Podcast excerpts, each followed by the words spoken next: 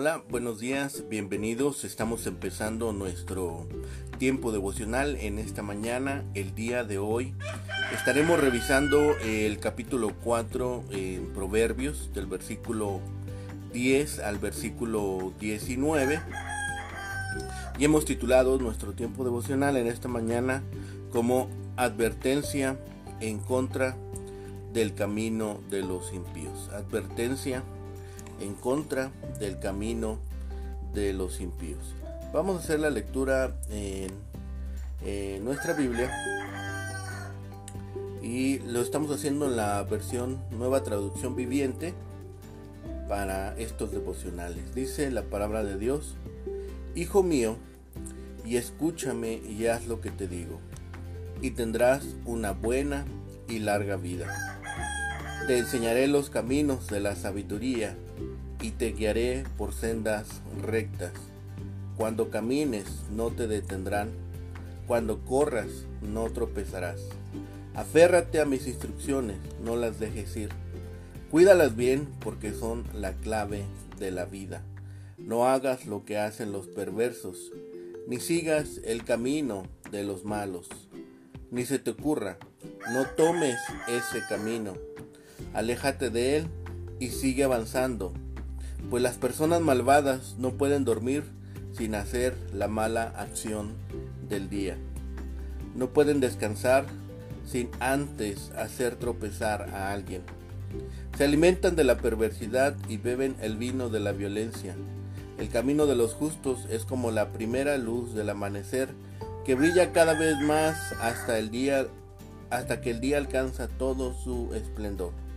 Pero el camino de los perversos es como la más densa oscuridad. Ni siquiera saben con qué tropiezan. Bien, en esta porción de eh, que, que estamos revisando esta mañana, eh, observamos que recibir los consejos de la sabiduría traerá una recompensa buena. Por esto la sabiduría exhorta a no entrar en las veredas de los malos, porque sus acciones son malas y son violentas. Se presenta entonces el contraste entre la senda de los justos, que es como la luz de la aurora, y el camino de los impíos, que es como la oscuridad. Por eso este, esta porción nos lanza un llamado a evitar los caminos de los malvados. Nuevamente es un llamado a prestar atención a las promesas asociadas de vida y estabilidad. Y al mismo tiempo nos da una advertencia a evitar los caminos de los que comen, beben y duermen junto con la maldad y la violencia y por lo tanto se vuelve una promesa asociada de luz y una advertencia acerca de los caminos de la oscuridad y de la maldad. Estos versículos nos presentan una nueva súplica de los padres a sus hijos para que transiten por el camino de la sabiduría y eviten la vereda de los impíos a toda costa. El contraste de estos caminos es impresionante el de la sabiduría es recto, es descubierto y protegido. Y el otro es tortuoso, duro y marcado por la violencia. Una es la vereda de luz y la otra es la vereda de las tinieblas. Uno conduce a la promesa y el otro a la propia destrucción. Este, eh, esta porción consiste en el quinto discurso hacia los jóvenes. La senda de la justicia se diferencia marcadamente de la senda de la maldad. Cuando un niño comienza a andar, sus primeros pasos son vacilantes y en consecuencia tropieza y cae. Más tarde en la vida, ese mismo niño se puede convertir en una estrella de atletismo, en una persona altamente ágil. Cuando una persona está aprendiendo a montar bicicleta, al principio nos parece que se trata de un acto de equilibrio imposible de ejecutar, más tarde se llega a convertir en una forma natural el usar la bicicleta. Así ocurre con muchas actividades de la vida, incluyendo el desarrollo de la sabiduría de Dios. A medida que andamos en sus caminos, aumentan nuestra confianza y nuestra fuerza siempre eh, sigue manteniéndose y creciendo mientras nos mantenemos nutriéndonos de la palabra. La promesa de una larga vida en el versículo 10 está frecuentemente vinculada a la sabiduría. Esto se puede referir a una vida más larga y plena aquí en la tierra. Y ciertamente a los creyentes nos hace pensar o nos hace remitirnos inmediatamente a la vida en el cielo, a la vida venidera. Caminar por la senda de la sabiduría es andar por sendas rectas. En Israel es eh, constante el paisaje rocoso y las colinas. Y abandonar el sendero por el cual se transita era muy seguro que pudieran tropezar y torcerse el tobillo. Espiritualmente dejar a Dios es lo mismo, es invitar a una caída, es llegar a lastimarnos, a tener un contratiempo. Nada, nada les gusta más a los impíos que ver caer al piadoso. No pueden dormir hasta haber tratado eh, o haber logrado su cometido de haber hecho algún mal, pues este se convierte en su pan y en su bebida. Y el pueblo de Dios evitará cualquier cosa que haga tropezar a su hermano y su alimento, tal como fue el de Cristo, se, se vuelve a hacer la voluntad del Padre y no seguir los caminos que traza la maldad. Aquellos que alimentan su mente con la impiedad y con la maldad llegan a ver esto como un estilo de vida legítimo, llegan, llegan a estar tan embotados de estos pensamientos, llegan a estar tan inmersos en esta forma de vida que les parece algo normal y algo natural. Salomón nos dice que evitemos esto. Las dos sendas llevan destinos opuestos. Del versículo 18 al 19. El versículo 18 es una bella imagen de nuestro camino al cielo. Al romper el alba, la luz es tenue. El mediodía presenta un sol radiante. Cuando, estemos al, eh, cuando entremos al cielo estaremos en la resplandeciente luz de quien es mismo la luz. Nos esperará un futuro glorioso. Como los malvados andan en la oscuridad, por eso están destinados a tropezar. Es tan marcada la oscuridad que ni siquiera ven sobre qué caen, o ni siquiera observan sobre qué han tropezado. Dios utiliza esta, esta imagen porque pasan la vida tropezando en la oscuridad solo para ser arrojados a la eternidad aún más oscura. Existe entonces este contraste entre estas dos imágenes, un contraste de luz y un contraste de oscuridad que ocurre a través de todas las escrituras. Dios lo usa para comparar la justicia y el pecado, la sabiduría y la necedad, la fe y la falta de fe, el cielo y el infierno. Por eso es importante que observemos los beneficios de recibir las razones y andar por el camino de la sabiduría. Dice, se te multiplicarán los años de vida, no se estrecharán tus pasos, no tropezarás y guardarás la vida. Salomón acaba de testificarnos que había hecho a su hijo andar por veredas derechas y contrasta su testimonio con seis consejos de no asociarse con los impíos. No entres a la vereda de los impíos, ni vayas por el camino de malos, déjala, no pases por ella, apártate de ella y pasa. Hemos observado en estos primeros versículos del libro de Proverbios que los malos toman la iniciativa de buscar a los incautos, diciendo, ven con nosotros. Y estos seis consejos tienen que ver con alejarse de pecadores. Si uno no se acerca a ellos, no puede oír su invitación de participar con ellos en su maldad. Con tal proceder es más fácil recordar y guardar las enseñanzas de un buen padre. Los padres hacen bien en escoger a los amigos de sus hijos pequeños. De esta manera van entrenándolos para andar solamente con buenos compañeros. Eso les facilita el proceso de escoger a sus amigos cuando lleguen a ser adultos. Vemos las características de los impíos y vemos la forma en la cual se comportan. Son inquietos para la maldad. No duermen si no han hecho maldad. Versículo 16. Se deleitan en hacer caer a otros. Versículo 16. Parte segunda. Comen pan de maldad. Esto puede indicar que la maldad es su comida o que su comida proviene de la maldad. Versículo 17. Beben vino de robo.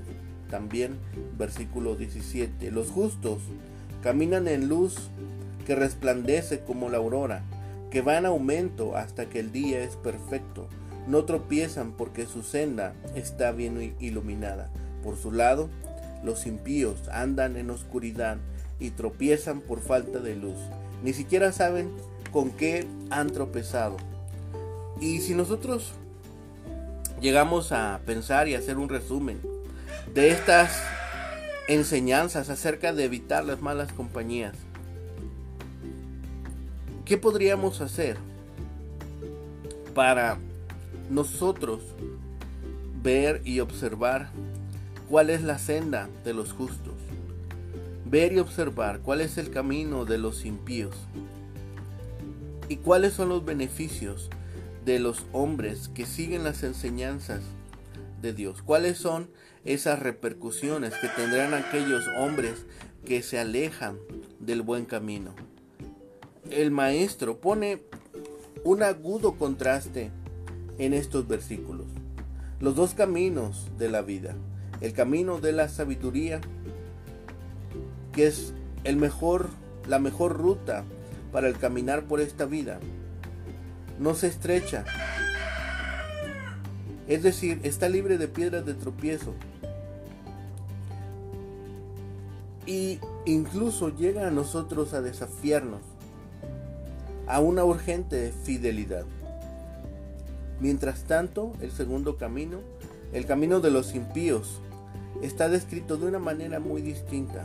Los impíos son celosos en su mal obrar, no duermen, se deleitan en hacer cosas malvadas, se deleitan en provocar daño a los demás, adquieren su comida y su bebida por medios impíos. La senda de los justos Dice, es como el camino de la aurora, que va en aumento hasta que el día es perfecto. Un día llegaremos a la perfección, un día podremos estar delante de la luz perfecta que es Dios. Pero el camino de los impíos es como la oscuridad, que no saben con qué están dando traspiés.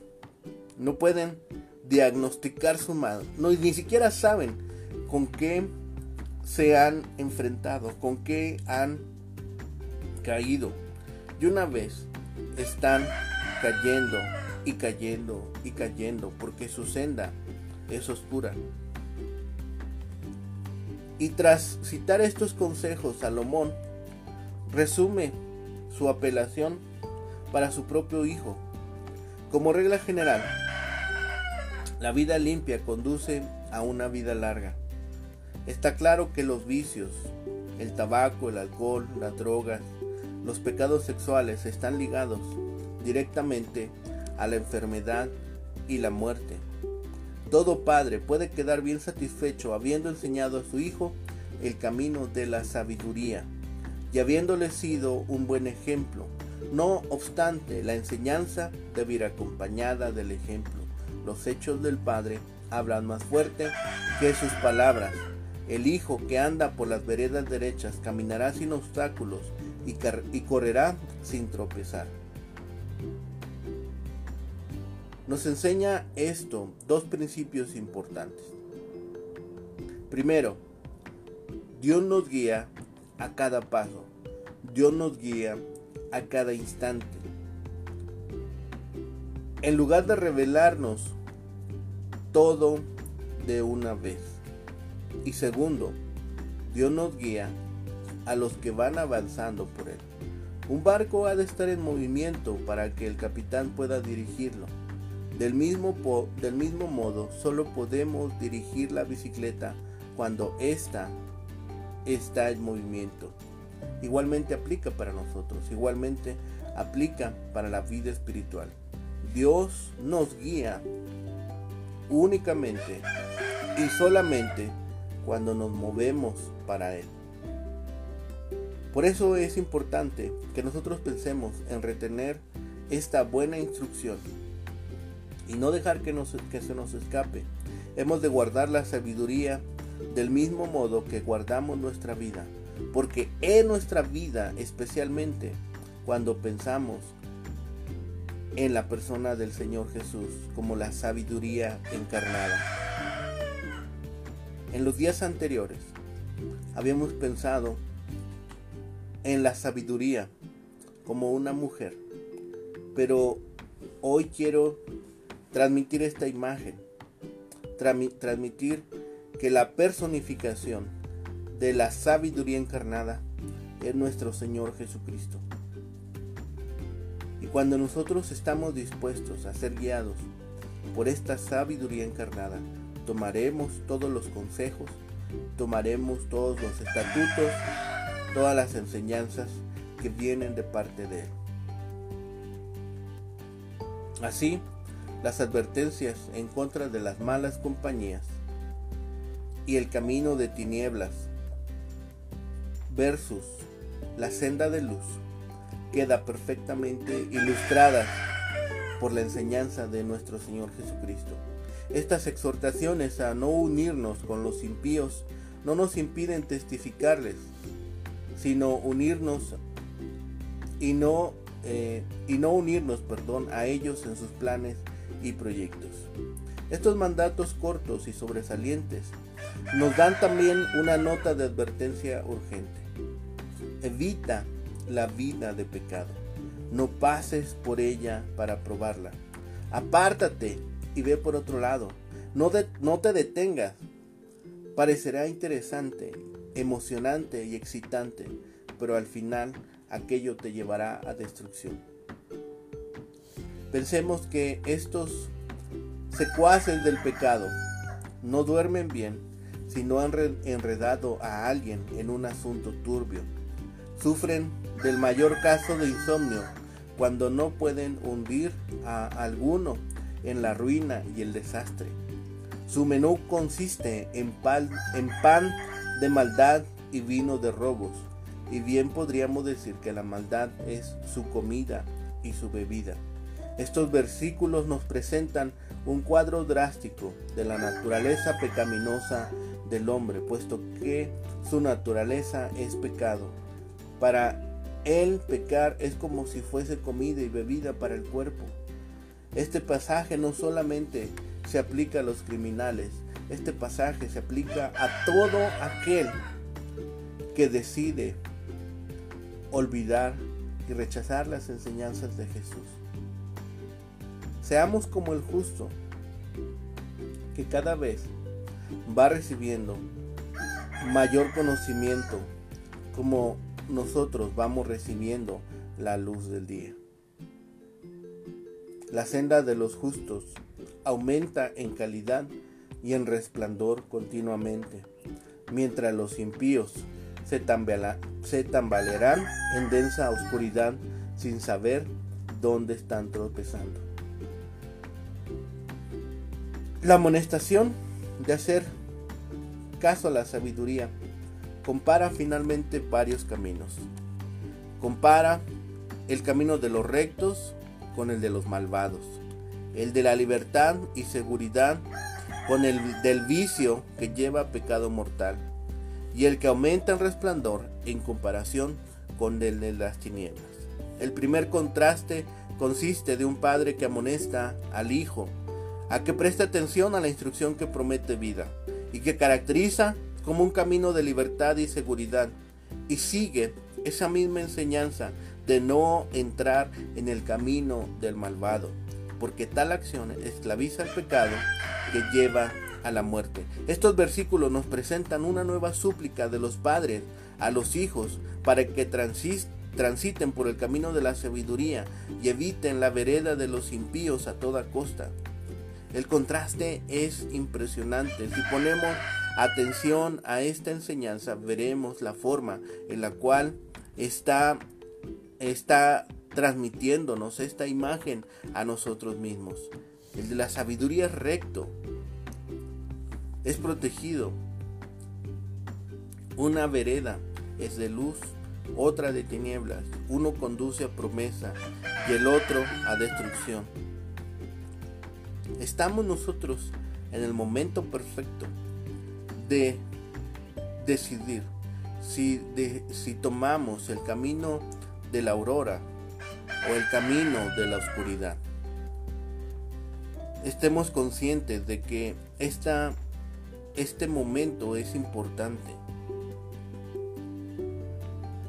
Las ventajas de la sabiduría, las ventajas de la disciplina, eh, trae beneficios porque dice, esta es tu vida, esta es la forma en la cual podrás caminar seguro. El autor de Proverbios hace énfasis en la sabiduría. ¿Cuáles serían las características de un hombre sabio entonces? Si hemos llegado a este punto, podemos ya hacer un pequeño resumen de lo que de las características de un hombre sabio. Primero, reconoce a sus padres como fuente de sabiduría. Versículos 1 al 4. Dedica todas sus energías para adquirir la sabiduría. Versículo perdón, 5 al 9. Atesora lo que aprende para utilizarlo. Versículos 10 al 13. Y evita los caminos que conducen al mal. Versículo 14. Lograr la sabiduría es un proceso largo y lento. Pero si nosotros decidimos caminar junto a Dios, con Dios, tomados de Él, entonces ese camino será constante. Comienza con el respeto y la obediencia a nuestros padres. Continúa con una dedicación a la adquisición de conocimientos y experiencias que nos capacitarán para tener una vida que agrade a Dios y termina con una reflexión tranquila sobre una vida dedicada al servicio de Dios. Estos versículos nos remiten a las palabras de Jesús. De cierto, de cierto digo que todo aquel que practica el pecado es esclavo del pecado. Juan capítulo 8 versículo 34. Y a pesar de tal realidad, Jesús ofrece la libertad al pecador. Si vosotros permanecéis en mi palabra, seréis verdaderamente mis discípulos y conoceréis la verdad, y la verdad os hará libre. Juan 8, 31. Escojamos pues el camino. Escojamos qué senda hemos de transitar. Las características del camino malo incluyen la incertidumbre, la atracción carnal y la oscuridad. Y las atracciones del camino de luz incluyen la seguridad, la honestidad y la compañía divina. Y es eh, de resaltar lo que nos habla el versículo 18. En el versículo 18 observamos que dice, el camino, el camino de los justos es como la primera luz del amanecer, que brilla cada vez más hasta que el día alcanza todo su esplendor. El camino de los justos es como la primera luz del amanecer, Esto debe llamar poderosamente nuestra atención. Esto debe remitirnos. El camino del justo, dice, es como este instante en la mañana que, es, eh, presenta cierta, cierta eh, claridad. Y Pablo dice, ahora observamos como por un espejo. Dice, eh, en aquel momento los espejos eran de bronce bruñido y, esa daba cierta reflejo de, de la imagen. Y aquí la palabra en Proverbios nos dice, la vida del justo es como este camino, como este instante en la mañana, que se pueden observar ciertos elementos, pero aún no es perfecto. Estaremos un día delante de la presencia de Dios y entonces veremos con claridad, dice Pablo. Y Proverbios dice, entonces cuando estemos delante de la presencia de Dios, observaremos como si fuese mediodía. Es interesante este, esta anotación que hace la palabra. Ponerse en la senda del justo es como encontrarse en la aurora de un nuevo día. Hay un momento cuando se ven las primicias de la luz y la noche empieza a dejar de cubrir todo. Y llega la aurora y sigue apoderándose del ambiente. La escena sigue hasta ese instante del pleno día como la luz de la aurora, crece hasta llegar a la culminación de su capacidad de brillar. Así el joven que aprende las enseñanzas del maestro, que hace un compromiso vital con la sabiduría, tiene una aurora en su vida y empieza a crecer mientras agrega y aplica estas enseñanzas a su vida. Dice Jesucristo, yo soy la luz del mundo, el que me sigue nunca andará en tinieblas, sino que tendrá la luz de la vida. Juan 8:12. Pedro escribe, pero vosotros sois linaje escogido, real sacerdocio, nación santa, pueblo adquirido, para que anunciéis las virtudes de aquel que os ha llamado de las tinieblas a su luz admirable. Primera de Pedro 2:9.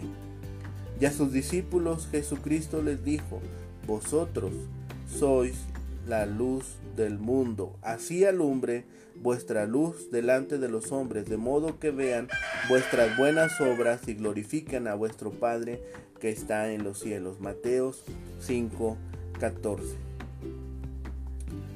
Llevemos estas palabras en nuestro corazón, llevemos estas palabras en nuestra mente.